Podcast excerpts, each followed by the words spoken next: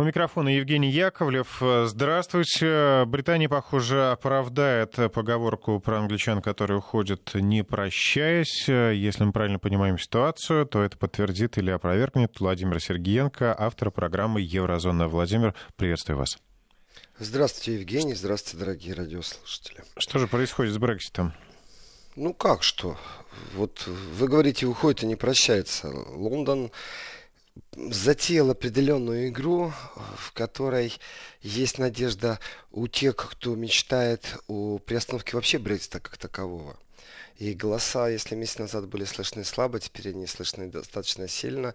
Давайте проведем повторный референдум и выясним, может, стоит в Евросоюзе остаться ведь ничего не изменилось. Вообще ничего не изменилось. Ни одна встреча, ни на каком высоком уровне, ни на каком среднем или низком уровне.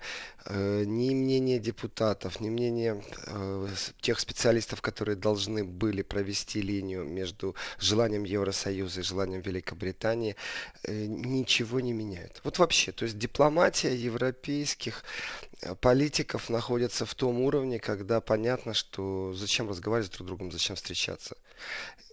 Вот не умеют они договариваться. Это проблема. Это проблема вообще современного общества. Вот два одновременно звучащих монолога, которые путают с диалогом. И это одновременно проблема вот в данном случае непосредственно Евросоюза и Великобритании. Евросоюз занял четкую позицию, в которой он не собирается уступать, и вообще ему это не нужно. Э, и если так по правде рассуждать и посмотреть на документы, посмотреть, что кому и как грозит, то у Евросоюза, в принципе, больше в данном случае э, плюсов, если он просто не ведет никаких переговоров. Вот э, у них нет понимания к тому, что интересует Северную Ирландию или Ирландию. И в этом отношении кажется, что споткнулись просто вот на кусочке границы, которые будут эти э, два района связывать. На самом деле нет. Конечно, споткнулись на то, что нет желания идти ни у кого на уступки, что существует определенная демонстрация консолидальности. Значит, консолидируется как? Европейцы, в смысле европейцы не люди вот Европы, а те специалисты и те политики, которые имеют отношение непосредственно к Брекзиту, они настаивают на том, что разницы нету, как Великобритания уходит, она должна просто уйти. И вот договорились, что она уходит тогда-то и тогда-то. И это у нас в этом месяце должно произойти. И все, пересматривать не будем. А пересматривать зачем? А затем, чтобы выиграть время, хотя бы недельку, хотя бы две, и попробовать так и договориться, и попробовать подписать какой-то договор. И этот договор между Великобританией и Евросоюзом, давайте уже сколько времени прошло. Ведь там не появилось новых идей, не появилось ни одной новой ступеньки, из которой можно выстроить крыльцо, с которого можно посмотреть на ситуацию сверху. То есть они такую воду в ступе э, очень так хорошо пробуют толочь, а смысл не меняется.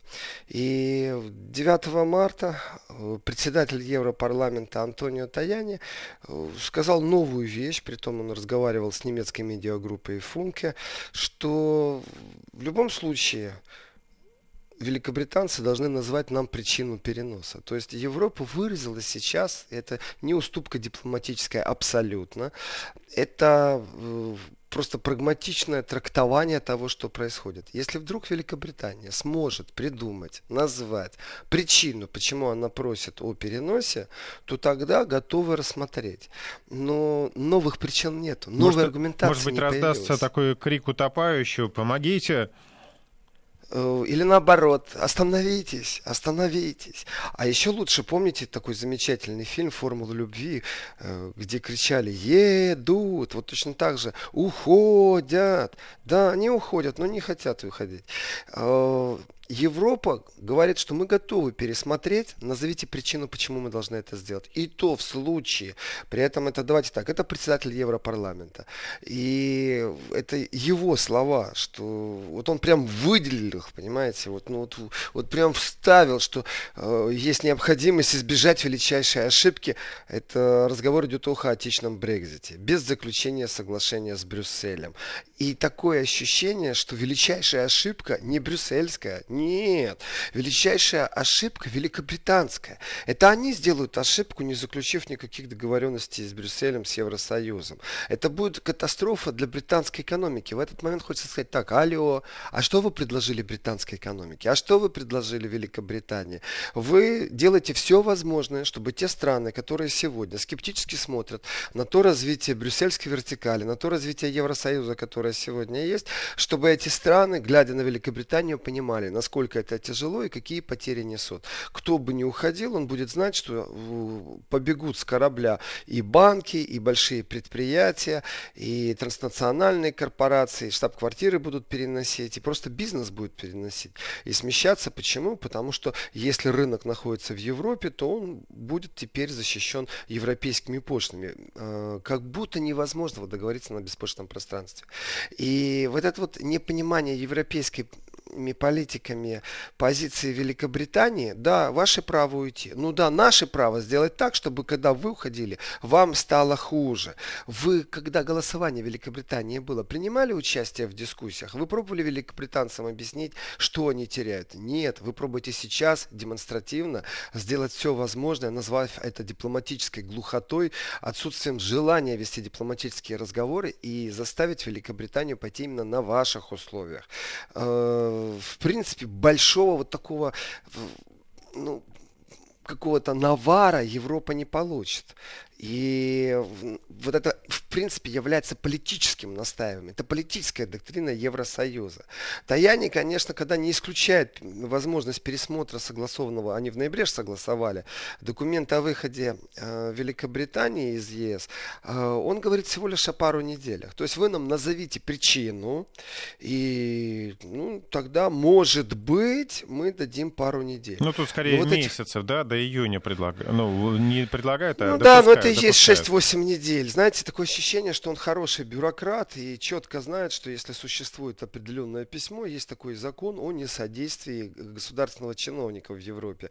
Он немного отличается в разных странах, но плюс-минус примерно говорит он вот о чем. Что с момента подачи прошения э, госинституты должны отвечать в течение 4-6 недель. Не раньше 4, а не позже 6. Э, что они часто и делают. Если больше, то вы, бы как законы можно писать жалобы о э, недееспособности чиновника. Он нарушает тем самым, если затягивает. Вот ощущение такое, что он исходит из этих принципов. То есть, что он должен вложиться в рамки еврочиновника. При этом, опять же, он подчеркивает, что роковая ошибка, величайшая ошибка, э, но, тем не менее, может быть предоставлен дополнительный срок в том случае, если появится вот что-то новенькое.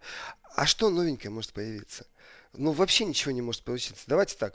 Э, Палата общин э, британского парламента, она же большинством голосом уже отвергла э, законопроект, который предлагало правительство. И должны были утвердить мандат Терезы Мэй, премьер-министра Великобритании, на то, чтобы она вела дальнейшие переговоры с Брюсселем. А также, вот тоже очень важный момент, э, нужно было исключить возможность нерегулируемого выхода Великобритании из Евросоюза. Это произошло 14 февраля. То есть темпы и давление, с которым сейчас э, пробуют что-то изменить, они, знаете, больше эмоциональны, э, больше все-таки э, личностного плана вокруг Терезы Мэй, больше всего это танцует. Потому что в Европе ни один чиновник от этого Брекзита не пострадает. У него не шитается кресло его ни в Европарламенте, ни в Евросоюзе Евросовете, вот нигде. В Великобритании же, конечно, страсти кипят, и, конечно, слышны голоса тех, кто начинает рассуждать на тему. Они были раньше всегда, эти голоса.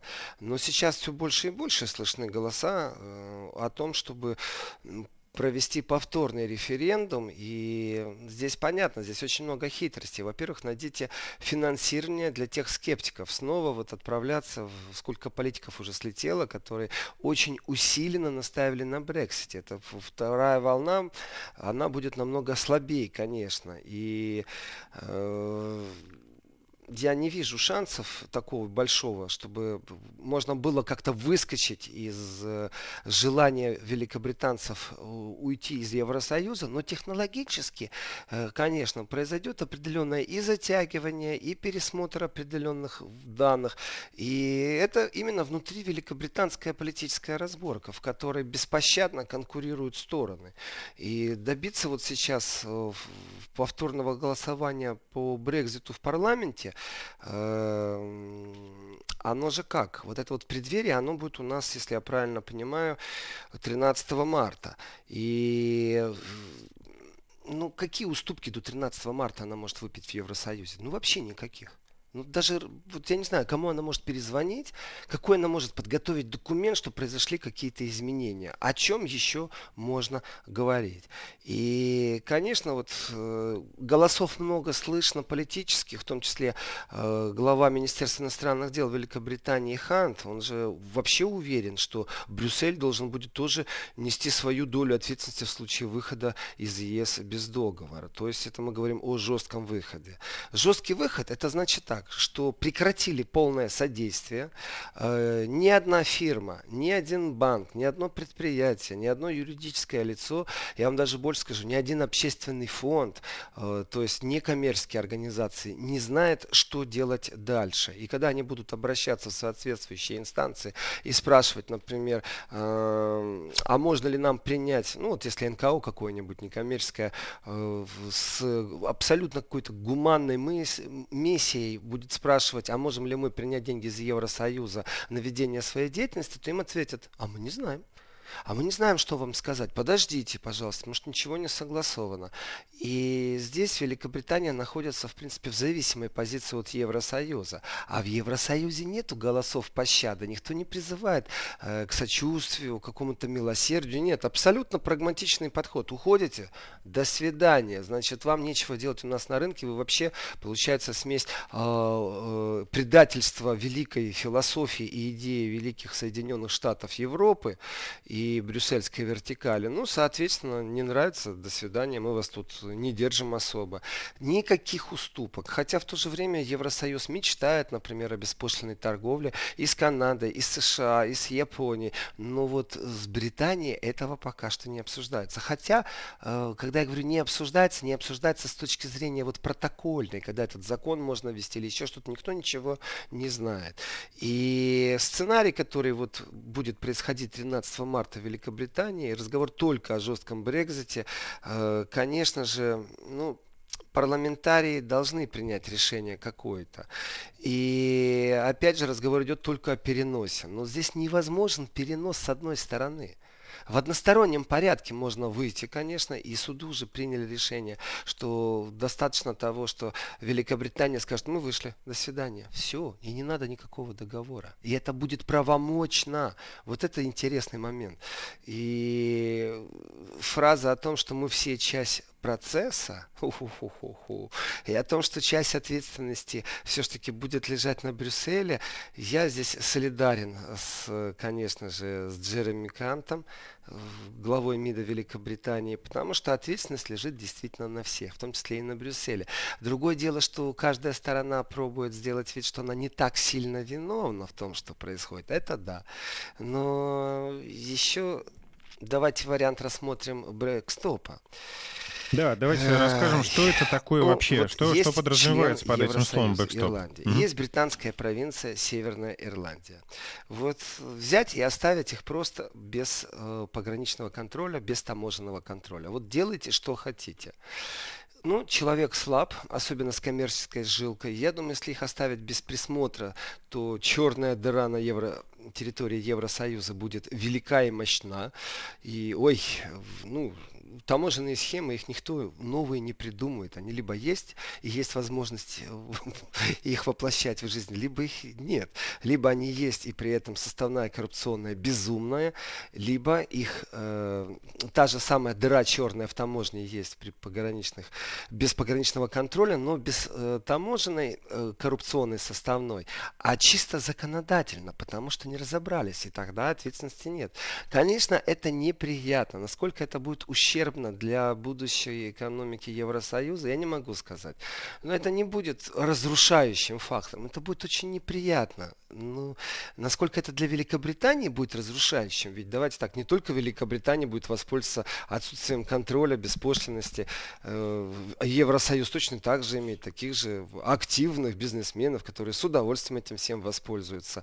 И точно так же Великобритания будет страдать. Будет ли это разрушительным для экономики Великобритании? Разрушительным нет, но чувствительным очень даже. И, конечно, знаете, вот 8 марта, и вчера, когда я рассказывал о том, как в Европе, э, в еврозоне происходит, как воспринимается 8 марта, о том, вот какие взаимоотношения между мужчиной, женщиной, государством, э, где толерантность, а где маразм крепчал, то, конечно, вот э, Тереза Мэй в рамках 8 мая вчера именно так и говорил мы рассуждаем не мужчина, а женщины в политике, а политические взгляды, философия, профессионализм. И э, текст, в принципе, э, Терезы Мэй, он был э, вот как раз к 8 марта. А, к 8 марта он, он был произнесен. И место такое, знаете, тоже очень специфическое. Графство Линкольншир. И прямо в порту, в Гримсби. И вот там она выступала. И именно там она заявила, что мы все часть этого процесса. И что Европа заинтересована в том, что Соединенное Королевство вышло соглашением. Так что я понимаю, что ей нужно перед рабочими порта и прочими, и вообще на телекамеру в порту продемонстрировать, что она является величайшей величайшим опекуном интересов рабочих Великобритании, особенно портовых, которые очень сильно, кстати, пострадают. Потому что товарооборот снизится, потому что перенесется просто в Европу в прямом смысле слова. И здесь та часть парламента, которая действительно хочет принудить Терезу Мэй сдвинуть сроки Брекзита, она существует.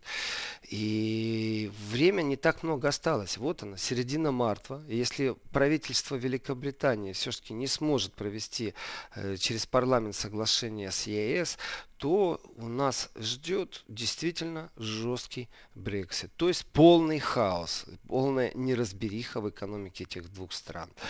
Я не хочу злорадствовать по неспособности договориться между Евросоюзом и Великобританией, Э, здесь не до злорадства. Пострадают в первую очередь не те, кто сидят в креслах. А если и пострадать, знаете, их наполнение холодильника не изменится. А вот рабочие места, которые прикреплены к этим политическим амбициям, ну, у них было сколько времени? У них что, два месяца было подготовиться к этому, программы разработать. В принципе, э, потрясения экономические, которые ждут Великобританию, если Евросоюз действительно настолько жестко э, вот, относится к проблеме Великобритании, это может привести к очень сильному внутреннему политическому кризису. И не только профсоюзы начнут там, выводить людей, требовать от государства что-то. Э, забастовки, стачки, демонстрации приобретут совсем другой уровень, потому что уровень жизни упадет катастрофически. Там, э, наполнение холодильника снизится очень сильно. И когда говорили о Брекзите, считали деньги по одному. Что смотрите, мы платим в общую европейскую копилку столько-то и столько-то. Не будем платить. Эти деньги можно инвестировать в экономику Великобритании. Разговор, конечно же, о миллиардных суммах. Если говорить о том, кто в первую очередь страдает, вот, ну, кроме трансатлантических корпораций, кроме э, банков таких мощнейших, то э, когда говорили о том, что вот эти там 7 миллиардов, которые платятся в Европу, они будут оставаться э, в Великобритании, то не говорили, насколько эти 7 миллиардов начнут таять. Было ли лука лукавство от евроскептиков в этот момент? Или все-таки можно говорить о том, что они сами до конца не поняли, что происходит в, при выходе в Великобритании, что будет происходить?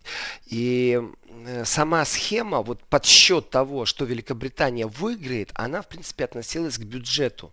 Что бюджет Великобритании через там 2-3 года, вы представляете, ну, будет более наполняться лучше. Вы представляете, какого уровня профессионалы там сидят, экономики? экономики. То есть они, разницы нету, с той или с той стороны сидели противники Брекзита или э, те, кто его приветствовали. Э, когда они работали с населением, ведь у них же дискуссия была безумно сильна. Не просто сводилось к тому, что какой-то автобус ездил по Лондону, знаете, иногда заезжал в провинцию, на котором было написано, э, что каждый великобританец там 250 фунтов стерлингов в день платят в Евросоюз. Это не является э, какой-то научной разработкой, это просто вот пиар, э, просто плакатное искусство, не больше, не меньше, которое имеет отношение к политтехнологии, но не просветительное, а к продвижению того, кто сидел в, в автобусе, к тому же Борису Джонсу. И здесь все понятно. Ну, популизм он и есть. Популизм нужно по-простому объяснить и простые решения найти. Но вы можете представить вообще о скудности э, вот этих научно-экономических советников э, и также политтехнологов, которые не смогли этого предвидеть. Они не смогли предвидеть того, что Европа упрется, они не смогли предвидеть того, что фирмы побегут. Э, вот как они планируют вообще взаимоотношения на стратегическом уровне? Их завтрашний день, что ли, не интересует? Если наступит завтра, по принципу «если», а нужно исходить из понятия «когда наступит завтра», что мы будем делать. И вот это вот жизнь одним днем и не заглядывание. Да, можно говорить о Солсбери, можно говорить о Сыркополях сколько угодно, но при этом э, не задумываться о том, сколько рабочих мест и в каких местах в первую очередь пострадают. И расскажите мне о правительственных программах, которые должны как-то эти рабочие места сохранить или компенсировать потерю э, в зарплате. Ну, вот, ну что вы сделали, понимаете? Вот эта вот крикливость такая политическая, она во всем присутствует. Она доминирует во всех странах. Просто э, кажется, что Запад, он единый целый коллектив. Вот, пожалуйста, это не единый целый коллектив. Им очень нравится иметь общего врага. Но когда они друг с другом начинают разговаривать, то этот разговор медленно и э, упорно превращается в политическую грызню, где нету выигравших где есть просто определенное позиционирование. Вот сама манера политического разговора – это диктовка определенных своих условий. Вот поэтому и договориться не могут. Потому что что Евросоюз, что Великобритания, они общаются монологами. Они вторую сторону не слышат. В данном случае они не слышат друг друга. Может Я быть, понимаю, что фраза «мы все часть нужно. этого процесса», как сказала Тереза Мэй, ну, замечательно, это правда. Это действительно правда. Но только есть часть, которая несет ответственность за то, как этот процесс происходит. И есть часть, которой просто сообщили, что оно будет, и вас никто не спрашивает. И требования Терезы Мэй вот хоть каких-то уступок дать. Вот я не знаю ни одного европейского политика, именно который имеет отношение к Брюсселю, или именно который может влияние какое-то оказать, который бы сказал, да, вы знаете, пора, пора все-таки помочь нашим коллегам на Западе. Надо как-то действительно задуматься о том, какие уступки и в какие сроки могли, могли бы мы предложить Великобритании. Вот здесь, чтобы Брюссель помог ей спасти э, сделку, сделку и сделать вот этот вот бэкстоп э, хотя бы на 12 месяцев растянуть. Это вот случай, в котором граница между Ирландией и Северной Ирландией будет, э, скажем, на особых экономических правах, так это можно назвать, то в принципе желание есть, а идти на уступки некому вот и желание обоюдное, ну, в том смысле на словах. Э, что э, давайте как-то попробуем это расставание сделать в тех рамках, которые мы заранее придумали. Все, вот на этом желание есть. А уступок никто не даст. Ситуация давайте, не Владимир, тупиковая, давайте она здесь сделаем паузу на этом месте. к своему логическому концу. А, нам надо перейти сейчас к новостям, но к проблемам Европы мы вернемся через несколько минут. Еврозона. 11.35 э, в Москве. Мы возвращаемся в студию с Владимиром Сергиенко. На прямой связи э, из Берлина. Владимир, э, интересные заявления звучат из Прибалтики. Латвийский президент Раймонд Вейнис в общем, рисует монстров. Обвинил Российскую Федерацию в демонстрации агрессивной политики и призывает европейские страны объединяться для сдерживания Москвы. Я его понимаю. Правда. Честное слово, у людей бывает паранойя, политическая паранойя, страхи, вы знаете, такая тяжелая вещь, с ними так тяжело бороться. И мне кажется, что вот как человек маленький, когда, когда ребенок, вот его страхи, вот такие политические страхи маленьких карликовых государств, конечно же, это большая специфика жанра, и вот реальность жизни говорит о том, что денег не заработаешь, если не будешь бояться. Денег не просто не заработаешь, ты еще и на своих 64 589 квадратных километрах, вы знаете, не очень сможешь раскачать какую-то экономику, которая могла бы на равных существовать, жить даже среди э, декларируемых равновеликих европейских партнеров. Ну, вы знаете, вот интересно, что э, если говорить уж о деньгах, то он же, э, Венес, говорит, что э, Латвия и Россия — это соседи, которые разделяют общие экономические интересы. То, в общем, здесь он говорит, ну, что все хорошо, но все равно боится. Ну, я, я его понимаю. Вот я действительно, я его понимаю кому нужны вообще э, балтийские продукты, где они нужны. Знаете, разговор о шпротах это один разговор, а разговор о ракетах это совсем другой разговор. И э, здесь, давайте так, страна неполных 2 миллиона. В России города есть, которые имеют неполных 2 миллиона. Э, с точки зрения экономики, Латвия интересна только сама себе. Нет державы, которая могла бы сказать, вы знаете, строим всю экономику на, вот, на взаимоотношениях с Латвией. Вообще страны Балтии в Советском Союзе, они отличались уровнем жизни. Это же не миф был, это действительно была правда. Отвечали, отличались достаточно сильно и в большом содружестве э, государств, республик Советского Союза, знаете, они были одними из первых. А вот сегодня в другом содружестве государств они одни из последних. А, убегают оттуда люди, молодежь убегает, интеллигенция разбежалась. Страна находится достаточно в плачевном состоянии. Хотя, если посмотреть э, глазами тех, э, кто рассказывает о том, как там жить, то, наверное, у них свое впечатление будет. Но если посравнивать и доход ВВП на душу населения, вообще все, что там происходит, то ну, нету большого перспективного, красивого экономического развития. Нету, просто вот нету и не будет. Э, страна превращается в определенную площадку. Превратилась она не вчера, не сегодня, она давно превратилась в такую страну. И вот здесь есть риторика, э, страхи, на которых можно выстраивать какие-то взаимоотношения. Ну, давайте так, вот когда нет экономики, чем можно торговать? Ну, конечно, он не получает получает деньги э, за то, что он пробует рассказать об агрессивной политике России.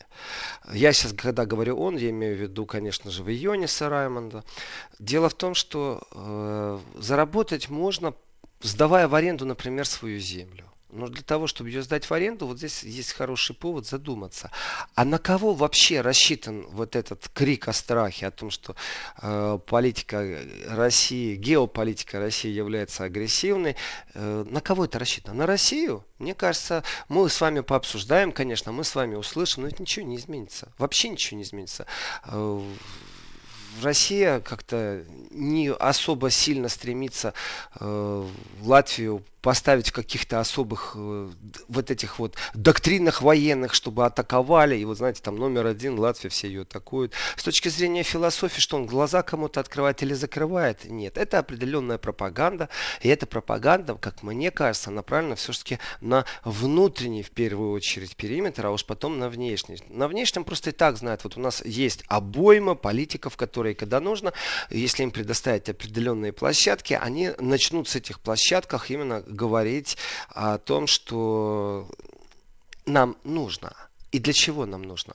А почему внутренний периметр? Да очень просто. Потому что нужно как-то объяснить населению, почему появляются базы НАТО и не только, почему страна является просто ну, вот так вот, представителем услуг далеко не легкого поведения, и все это может быть только с одной аргументацией. Нам страшно. И вот этот вот страх, вот эта манера поведения, знаете, я думаю, у стран Балтии есть легкая конкуренция между собой, э, потому что невозможно в каждой стране равновеликое количество баз поставить. И вообще все эти разговоры, они для меня идут все о вчерашнем снеге. Есть такая поговорка в Германии, вчерашний снег, то есть событие, которое уже давно отгремело и вообще никого не интересует. И пробовать сегодня как-то оправдать создание определенных баз, определенных штабов, которые ассимилированы или будут ассимилированы в структуру НАТО, это все уже произошло. И сегодня рассказывать, что это произошло, потому что нам страшно. Ну, есть еще один вариант. Вот честное слово, Евгений, пусть на меня не обижаются э, граждане суверенного государства Латвии, э, вполне возможно, что человек верит в это. Ну так бывает. Есть же сектанты. И вот эти сектанты могут верить, что существует определенная угроза. И то, что он видит отчетливо агрессивную политику, ну вот верит человек, все. А с сектантами невозможно общаться. Я помню, когда была борьба против сектанизма э, в Германии, и практически на всех остановках общественного транспорта висели большие плакаты, на которых было написано признаки сектанства, а дальше советы, как с ними разговаривать, с сектантами. Так вот, э, самый важный совет, не думайте, что вы можете их переубедить. Сектанта невозможно переубедить. И в этом отношении, конечно, э, разговор в том числе, который идет о надежности, надежном средстве устрашения, э, которое, опять же, эта цитата, позволит России однажды напасть на еще одну европейскую страну.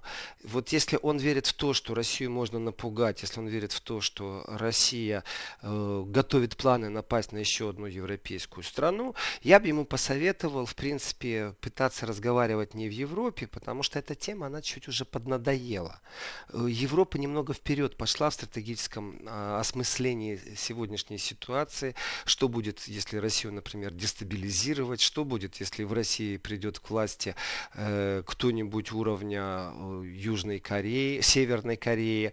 И какие изменения будут? Давайте думать о, о плане Б, о плане А. И в этом отношении вот эта вот политическая жвачка, которая набила давно оскомину, я бы сказал так, украинская политическая жвачка в первую очередь. Вот там она она, пожалуйста, там и уделят время.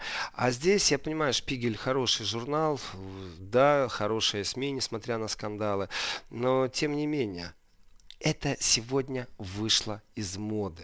Сегодня рассуждение о том, что этнические русские в Латвии или в любой другой балтийской стране, которые живут вот несколько поколений, о том, что они уязвимы и для попыток оказать влияние на страну из Москвы, рассуждение о том, что ни в коем случае, это опять цитата, ни в коем случае нельзя недооценивать. Понимаете, вот президент страны рассуждает на тему, вы недооцениваете, что вот у нас живут русские, а на них, на их э, мнение пробуют повлиять из Москвы. Ну, не хватало бы, чтобы Москва еще начинала не влиять, а наоборот сдаваться в плен в информационном пространстве и говорить, вы знаете, мы не будем отстаивать свои интересы. С каких пор государство не отстаивает свои интересы? Что за миф? Поэтому я говорю, эта политическая жвачка, она набила уже какую-то оскому. Я даже не знаю, зачем этот вброс сейчас нужен именно в шпигеле. И... Ну, кстати, вот э, в пользу сектантов э, да. Сергей Викторович Лавров некоторое время назад э, также заявил, что мысли о том, что Россия может напасть на Прибалтику, могут возникать только в воспаленном мозгу. Не медик, а политик, но тоже может уже поставить диагноз, потому что, ну, э, может быть, действительно в Венеце что-то случилось, а может быть, просто приснился плохой э, сон. Э, Владимир, мы сейчас с вами на несколько секунд прервемся, потому что у нас региональный джингл, ну и потом будем продолжать разговор о европейских страхах. Вести ФМ. Владимир, еще позвольте мне вольное перефразирование одной э, известной поговорки. «Тиха латышская ночь, нож прота надо перепрятать». Я не слышал никогда этой замечательной ну, поговорки. Мы про, про сало, да, там другая поговорка. Это... Взял на вооруж... Я взял на вооружение, ну, давайте так, сало это сало, это, в принципе, культ. Насчет того, чтобы шпроты были культ, я не слышал, в принципе, очень хороший юмор. Ну, вот возвращаемся к нашему абсолютно недорогому, абсолютно незамечательному президенту Латвии э, Раймонду Вионису. Вы знаете, когда какие-нибудь либеральные, э, э, даже глубоко и сильно задумывающиеся люди, известные в интеллектуальных кругах, высказывают определенные вещи, я к этому отношусь спокойно, привык, критикую, не молчу, говорю, что да, практически известно, как себя хорошо продавать. И все, что нужно для этого, это постоянно твердить одну и ту же мантру. Боюсь, боюсь, боюсь. А дальше объяснять, что ты боишься. После чего нужно расширить фрагмент о том, что не хватает демократии в России, о том, что вообще там все ужасно и катастрофически. И ты попадаешь в страну дураков, э, в котором тебе очень предоставляется хорошо. Площадки, на которых ты выступаешь, э, финансирование, переводы, книги. Да, ты не становишься миллионером, но ты обеспечен практически работой. И те э, не очень правильно исповедующие свободу мысли, вот именно в лучшем контексте либеральной мысли, то, что сегодня мы имеем, вот какой-то гротеск, а не либеральную мысль, э, то они прагматично этим пользуются. Но это люди интеллектуального труда. И глубоко внутри себя я с ними не согласен, но я понимаю, что они делают. Они выживают, они нашли нишу, где они зарабатывают деньги, и Бог им в помощь, Бог им судья, не я. Что же касается уровня президента страны, и когда он повторяет ту же самую мантру, которую я называю сектантской, я не понимаю, зачем ему это надо. Ведь ему лишних денег сейчас не заплатят. Дело в том, что если провести опрос, соцопросы, вы знаете, вот нас, Евгений, могу включить громкую связь, и начнем сейчас обзванивать обзванивать вот по моей телефонной книге, я не знаю, там номеров у меня, ну, людей, с которыми регулярно общаюсь, давайте так, человек 50 найдется, а в принципе по работе, если открыть рабочую телефонную книжку, я думаю, номеров под 500 будет. Там и люди, которые случайно попадали в сети и издательские, и журналистской деятельности, то э, начнем просто спрашивать, а знаете ли вы, кто такой Раймонд Вионис? Я думаю, что явка будет 99,99 ,99 среди тех, кто скажет, первый раз слышим, понятия не имеем. А второй вопрос будет, а должны ли мы знать о его существовании? Э, то есть абсолютно никому неизвестный политик в Европе. Я даже думаю, что среди политиков и депутатов его не все знают. И вот заявление в Шпигеле онлайн, конечно, это ну, попытка чего? Попытка разговора о чем? Здесь очень нужно понимать также, что вполне возможно, что это является одной большой сеткой мероприятий. И как делают на Западе это часто, а делают это очень профессионально, здесь нужно просто вспомнить, как начинался, например, скандал с допингом, направленный против российских спортсменов. Всегда начинается точечно, заявление, оно всегда единично. Потом его начинают цитировать, потом на основании этого заявления начинают давать заказы журналистам, документалистам, потом появляется большой большие репортажи, потом появляются документальные фильмы, потом создается общественное мнение, и к какому-то определенному моменту мы имеем эффект информационной бомбы, когда она действительно окутала мозг и не простого обывателя, а политического или спортивного чиновника, который принимает под этим общественным мнением э, какое-то свое решение. Это профессионализм, это технология. Здесь, э, я бы сказал так, это вражеская технология, которую надо изучать и использовать на территории врага. То есть не просто грубо ломать какими-то заявлениями. При этом э, западная технология еще зачастую прибегают к такой уловке. Как только вы пробуете что-то в таком же духе, они заранее говорят фейк, фейк, фейк, фейк. У них прям заикание какое-то на этом слове. Фейк, фейк, фейк. И вот здесь в этом отношении я не могу сбросить один из сюжетов, который может развивать эту ситуацию дальше. Это не значит, что он произойдет, но вполне возможно, что мы видим сейчас точечный вброс, притом он вот продуманный абсолютно. И в таком случае это просто пешка в определенной политической игре. И направлено все это. Действительно вот у нас только одно политическое событие, которое может быть э, интересно с точки зрения вот информационной войны или же э, с точки зрения информационной технологии. Это евровыборы. И если президент Латвии, понимаете, о котором никто не знает, мы можем действительно без моей телефонной книжки, можем на улицу выйти, сделать опрос, кто вчера слышал о, его имени, о его существовании, вообще о такой должности. Мы можем спрашивать, «Э, вы знаете премьер-министра Латвии, там, например, или там короля Латвии, эффект будет один и такой же.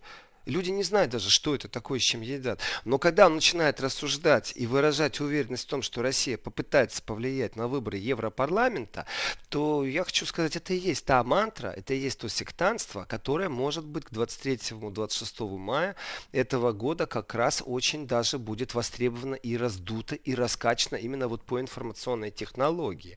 И, и, и здесь только сиди не зевай, потому что э, в таких ситуациях четко видно, какие редакционные коллеги коллеги, точно так же, как на э, допинговом скандале, точно так же видно, какие редакционные коллеги занимаются именно не просто там, знаете, фейковостью, а именно профессионально э, выстраивают вражеское мнение, которое должно отторгнуть желание ехать в Россию, например, чемпионат мира по футболу. Есть определенный профессионализм, это не теория заговора, это раскрутка определенных тем. И вот здесь вот я сразу хочу сказать, 23-26 мая, если кто-то в Европе думает, что э, Россия будет вмешиваться, он очень сильно ошибается. Но желающих об этом поговорить в Европе, конечно же, очень много.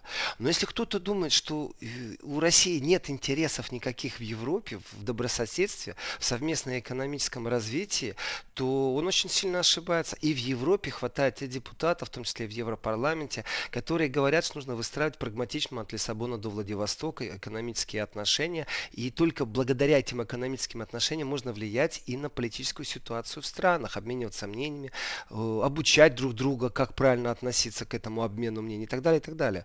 И в этом отношении э, попытка вот выстроить, знаете, такую догму, э, чтобы Россия вдруг, ах, нас обвинят, поэтому мы не будем участвовать и никак э, не будем э, не пробовать ни в коем случае помочь, например, друзьям России. Ну, в принципе, потому что мы боимся, что нас обменят вмешательство. Да и так обменят. И так будут обвинять.